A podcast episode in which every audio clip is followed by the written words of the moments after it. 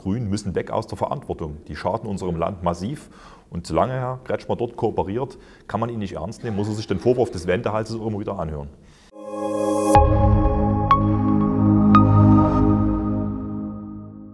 Immer mehr Sachsen protestieren auf der Straße gegen die explodierenden Preise und natürlich gegen die weiter explodierende Inflation.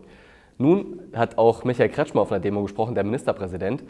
Und Herr Ober, wenn ich mir das so angeschaut hatte, hätte man nicht den Eindruck gewinnen können, dass er der Ministerpräsident ist, sondern er hat sich eher aufgespielt wie ein Oppositionspolitiker und ist ja auch nicht unbedingt mit offenen Armen da empfangen worden in Grimma. Wie fanden Sie den Auftritt da? Ja, dass der Herr Kretschmer als Ministerpräsident jetzt auf einer Demonstration spricht und dort Regierungspolitik kritisiert, ist natürlich absurd. Und das, das Absurde ist, merken die Menschen, ist ja nicht dumm und dementsprechend ist es auch richtig. Er ist ausgepfiffen worden in Grimma, er ist ausgebuht worden, weil die Menschen wissen, er ist ein Wendehals. Die CDU hat den Atomausstieg beschlossen, treibt die Energiepreise jetzt hoch. Die CDU ist da auch nur nicht wirklich dagegen, ein bisschen Laufzeitverlängerung ja, aber mehr wird es dann auch nicht. Die CDU treibt die Windkraft voran, das macht Energie teuer, auch in Sachsen ganz massiv. Ich habe da noch nicht gehört, dass Herr Kretschmer da irgendwie umschwenken will. Die CDU hat die CO2-Steuer eingeführt, die jedes Jahr höher wird und die Energiepreise nach oben treibt. Auch da habe ich noch nicht gehört, dass er irgendwie dagegen wäre. Insofern sage ich mal, ist es absurd, dass er dort steht und Opposition spielt, außerparlamentarische Opposition spielt. Die Menschen merken das, deswegen wird er zu Recht ausgepfiffen. Aber es ist ja nicht nur die CDU, die jetzt da eigene Demos organisiert, sondern es sind auch SPD und Grüne, die über ihre Vorfeldorganisation, sei es jetzt Umwelthilfen oder Gewerkschaften, da jetzt Demos unter dem Namen Solidarisch durch die Krise kreieren. Ist das nicht absurd? Also die Parteien, die das zu verantworten haben, organisieren jetzt Demos, um so eine Art Scheinkritik öffentlich zu machen? Ja, man darf ja nicht vergessen, die Menschen gehen ja nicht aus Langeweile auf die Straße, die gehen auf die Straße, weil sie tatsächlich existenziell bedroht sind. Sowohl die Privathaushalte, die jetzt ihre Sparbücher auflösen müssen, um die Gasrechnung zu bezahlen, als auch viele Betriebe, die einfach ihre nicht mehr kostendeckend arbeiten können und Mitarbeiter entlassen. Also es ist sehr, sehr ernst. Und dann frage ich mich wirklich, was Parteien, die permanent die Preise nach oben treiben, auf der Straße zu suchen haben in dem Zusammenhang. Also die Grünen und die SPD sind die größten Preistreiber überhaupt, was die Energiepreise angeht, weil die wollen ja immer noch einen drauflegen. Die CO2-Steuer kommt ja von den Grünen. Oder auch diese, der Ausbau der Erneuerbaren. Der also es wurde von den Grünen vorangetrieben, aber die CDU hat es eingeführt. Umgesetzt haben es dann alle, aber die Ursache, das wissen wir, die Grünen treiben das voran. Da steckt der, diese Idee der Klimarettung dahinter, die am Ende in diesen ganzen Projekten CO2-Steuer, erneuerbare ja. Energien drin steckt. Das kommt von den Grünen und die demonstrieren ja quasi gegen die Folgen ihrer eigenen Politik, aber sie sehen es nicht ein, dass sie selber schuld sind.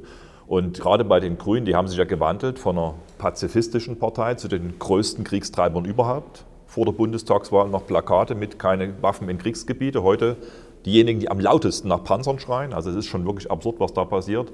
Und dieser Krieg ist natürlich auch ein Kostenfaktor. Auch das treibt die Preise voran. Also die demonstrieren offensichtlich gegen sich selbst. Deswegen wirkt das auch so völlig weltfremd, was da passiert.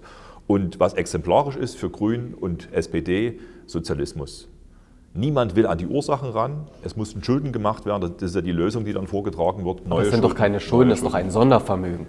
Ja, das klingt schöner. Ich weiß, das ist der schöne neue Begriff für Schulden, aber am Ende ist es ja wirklich so, machen, neue Schulden heißt ja, wir belasten unsere Gesellschaft für die Zukunft. Das heißt, das hilft uns auch nicht, jetzt Schulden zu machen. Wenn wir unsere Unternehmen retten wollen und wenn wir unsere Leute nicht verarmen lassen wollen, dann reicht das nicht irgendwie mit neuen Schulden so ein bisschen ein paar Brandherde zu befrieden. Wir müssen an die Ursachen ran. Das ist gerade bei diesen Parteien überhaupt nicht zu sehen. Da ist die Kriegstreiberei, steht an erster Stelle und die Preise müssen eigentlich hoch. Das fordern die Grünen ja sogar, damit die Welt gerettet werden kann. Die wünschen sich ja regelrecht hohe Preise und wollen es eben halt über Schulden finanzieren. Sie hatten gerade den Krieg in der Ukraine nochmal mit angesprochen als zusätzliches Thema.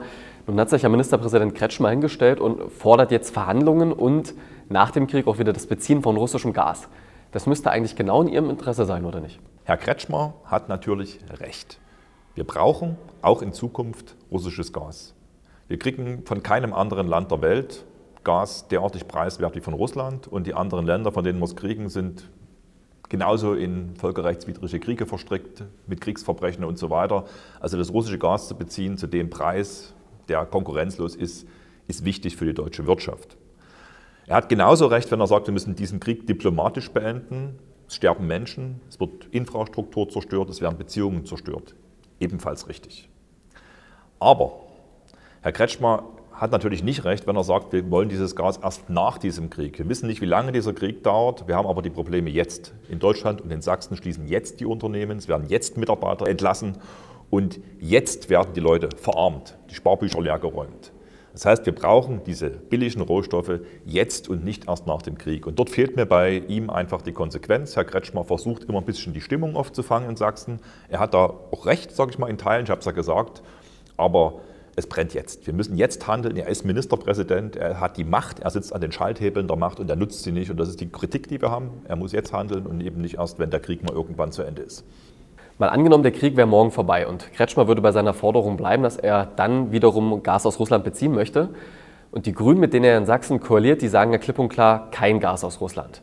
Wie soll das funktionieren in der Koalition? Es ist ja ein entscheidendes Thema für uns auch für die nächsten Monate, dass die Leute ihre Energiekosten wieder bezahlen können. Richtig, den Widerspruch, den muss Herr Kretschmer auflösen oder die Menschen müssen ihn per Wahl auflösen. Die Grünen sind im Prinzip Marionetten der US-Politik. Die arbeiten zum Schaden Deutschlands. Also diese Forderung, nie wieder Gas aus Russland, soll ja nur heißen, wir frecken Gas aus den USA. Darum geht es ja. Ne?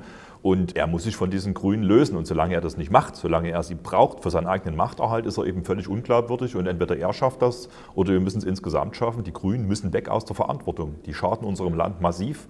Und solange Herr Kretschmer dort kooperiert, kann man ihn nicht ernst nehmen, muss er sich den Vorwurf des Wendehalses immer wieder anhören. Aber als Opposition zu meckern ist ja auch immer eine einfache Rolle. Wenn man dann Regierungsverantwortung hätte, ist es ja immer eine andere Sache. Wie würden Sie denn die Probleme konkret lösen wollen? Also die Kosten steigen immer weiter, die Leute wissen nach wie vor nicht, wie sie Rechnung zahlen sollen. Was würde passieren, wenn Sie jetzt auch wieder morgen in der Regierung selbst oder die Regierung stellen würden? Was würden Sie anders machen? Also wir machen ganz konkrete Vorschläge. Wir brauchen unsere heimischen Energieträger. Das ist die Kohle und das ist perspektivisch die Kernenergie. Wir brauchen billige Energie. Dort sagen wir CO2-Steuer runter.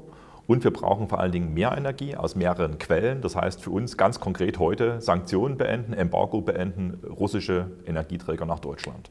Und wenn wir das machen, dann schützen wir unsere Wirtschaft, dann schützen wir unseren Wohlstand, dann schützen wir unser Land.